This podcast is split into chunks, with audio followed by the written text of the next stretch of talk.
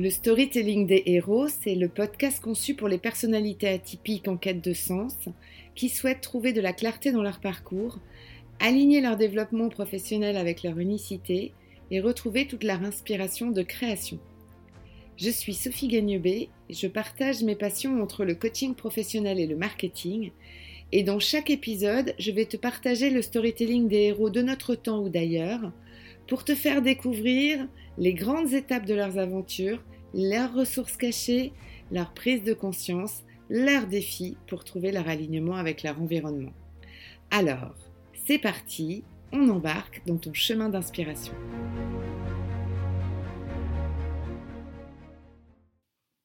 Bonjour et bienvenue dans mon épisode 27 du podcast atypique du storytelling des héros. Nous voici dans un de mes épisodes de mise en action.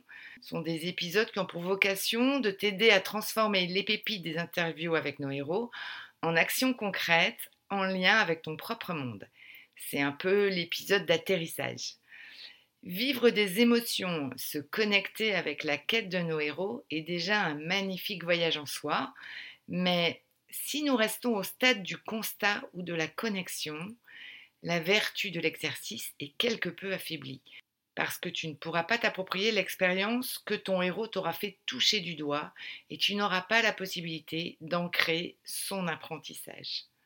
J'espère d'ailleurs que tu auras ressenti toute la puissance des enseignements du anti-héros en la personne de Jack Sparrow, et c'est bien l'objet des cinq clés que je t'ai partagées lors de mon interview dans l'épisode 26. Justement, ici, aujourd'hui, je vais te donner les astuces de décryptage du phénomène Sparrow. Avant de commencer, j'aimerais te poser une question. Dans ton environnement d'atypique, dans le monde dans lequel tu évolues, quel est l'ingrédient qui, selon toi, te fait le plus défaut pour te réaliser? Qu'est-ce qui te bloque? Qu'est-ce qui te manque le plus, a priori, pour nourrir tes projets et te sentir vraiment à ta place. Est-ce le sens que tu souhaites donner à ta vie professionnelle, c'est-à-dire euh, ton niveau de contribution au monde? Est-ce la clarté sur les valeurs et les croyances que tu mets en jeu dans le cadre de ce projet? Est-ce des compétences spécifiques? Est-ce des comportements particuliers? Est-ce une posture? Ou est-ce simplement ton environnement actuel. Avant d'aller plus loin, prends quelques instants pour répondre, sans trop réfléchir à cette question. Il est d'ailleurs inutile à ce stade de noter les détails que tu mets dans chaque boîte. Fais juste confiance à ton intuition et note de 1 à 5. Allez, c'est parti, mets des étoiles dans ta vie. Donc mets une note de 1 à 5 sur le degré de maturité pour chacun de ces 5 items qui sont le sens, les valeurs et les croyances, les compétences, les comportements et l'environnement. Parfait, tu as ton thème. Et plutôt que de nous lancer à corps perdu dans la solution pour enrichir le fameux palier que tu as découvert, je voudrais d'abord te partager une expérience que j'ai moi-même vécue il y a quelques années et qui m'a amené euh, gentiment mais sûrement à aller réfléchir sur ces différents paliers. Donc par nature, je suis quelqu'un qui se nourrit plutôt du passage à l'action. Cela va même beaucoup plus loin que ça, c'est mon moteur principal.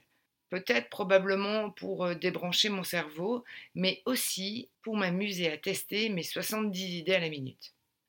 En général, je défie d'ailleurs les lois de la nature en cultivant cette énergie, parce que explorer des pistes nouvelles dans mon job me donne toutes les gratifications nécessaires pour renouveler cette même énergie.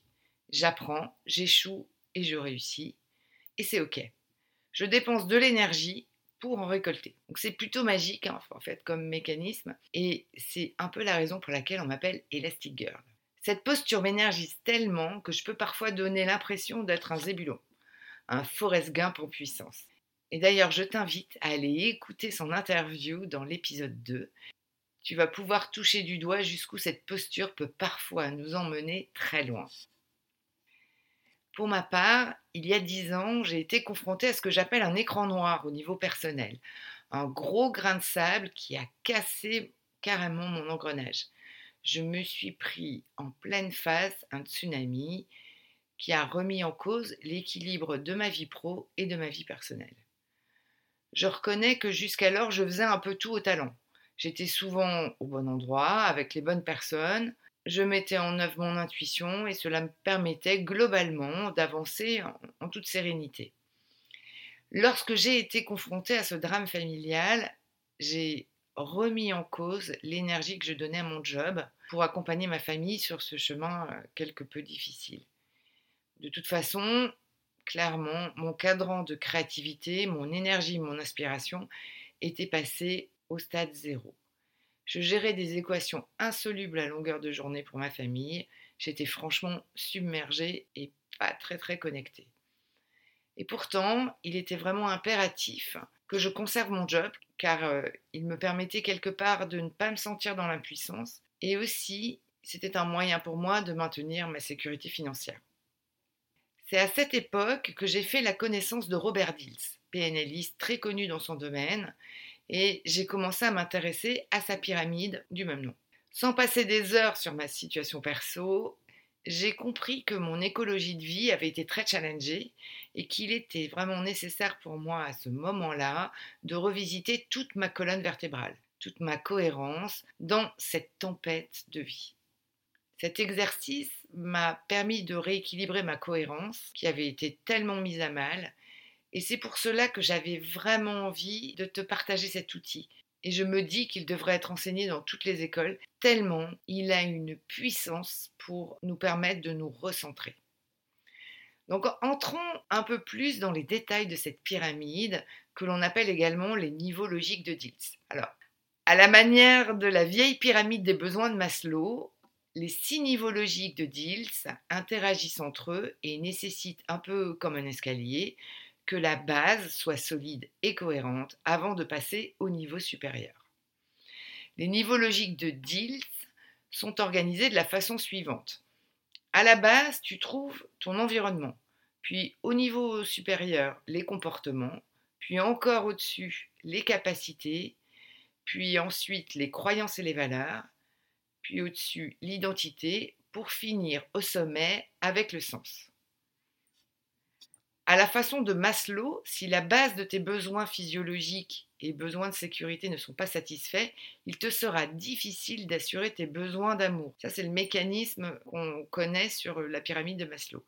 Et donc, de la même manière, en fait, pour Dills, si ton environnement, pour rappel, en fait, c'est le socle, si ton environnement n'est pas propice au sens que tu souhaites donner à ta mission de vie, c'est-à-dire euh, le pic du triangle, le travail que tu vas effectuer sur les niveaux intermédiaires, comme par exemple les compétences ou les comportements, va s'avérer, en partie tout au moins, infructueux. Dernière parenthèse, pour finir sur mon moment de vie, mon environnement personnel, à un moment donné, a été totalement chamboulé. Et en fait, parcourir les niveaux logiques de Dills m'a permis de redéfinir une véritable cohérence pour mener ma vie pro et perso et j'ai entre autres mis en place des ressources et revisité mes ambitions professionnelles.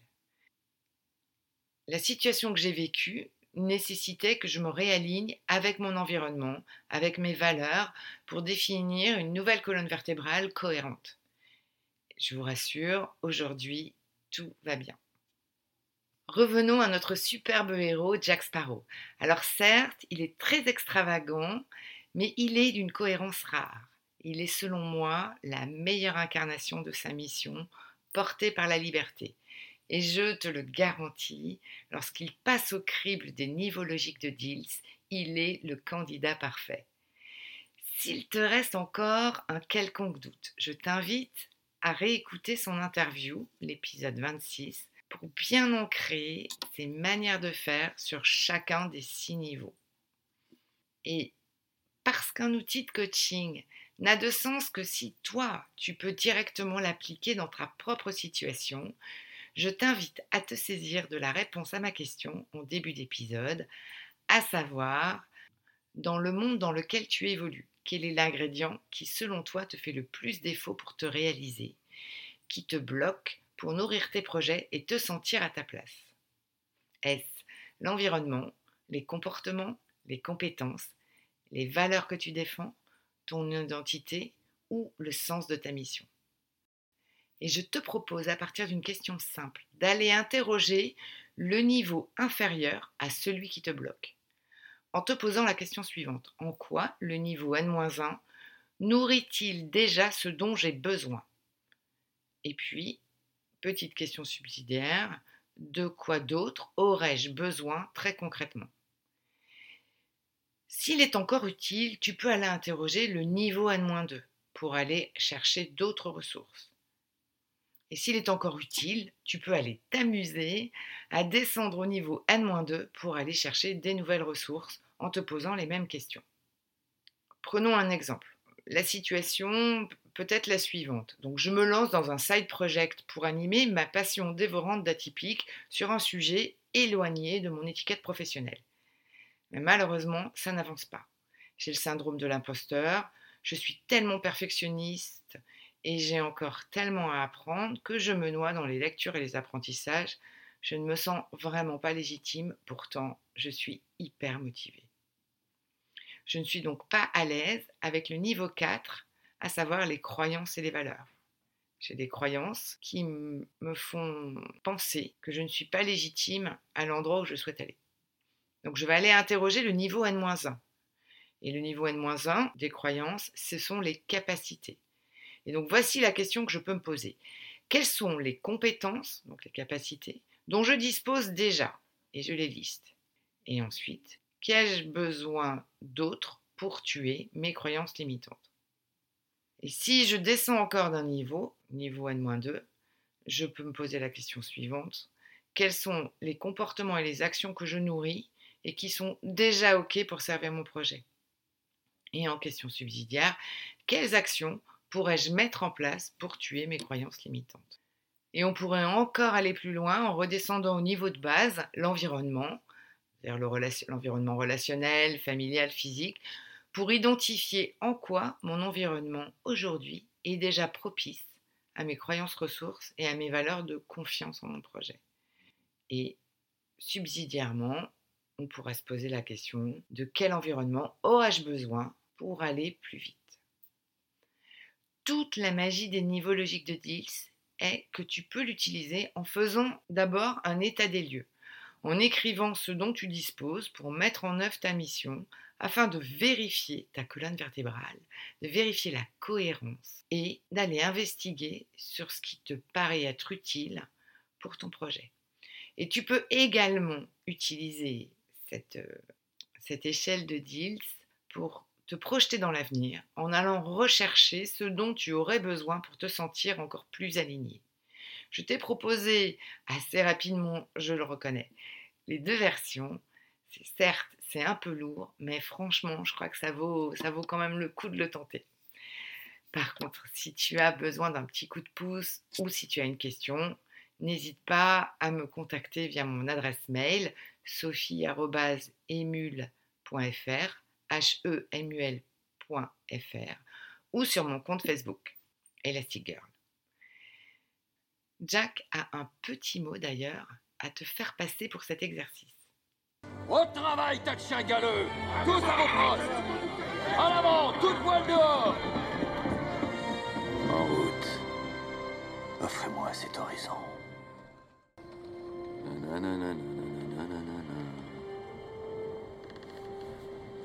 Des pirates.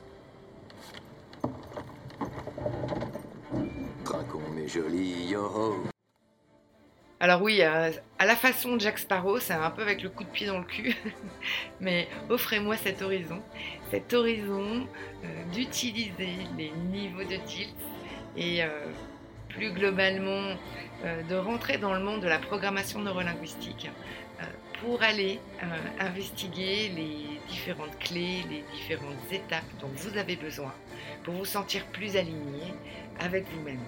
Avant de nous quitter, n'hésite pas à t'abonner à la newsletter pour recevoir chaque semaine les nouvelles ressources du podcast du storytelling des héros et à transférer à tes amis à qui peut-être tu offriras un cadeau caché, ça j'en suis sûre. Merci pour ton écoute et prends bien soin de ton alignement. Et à lundi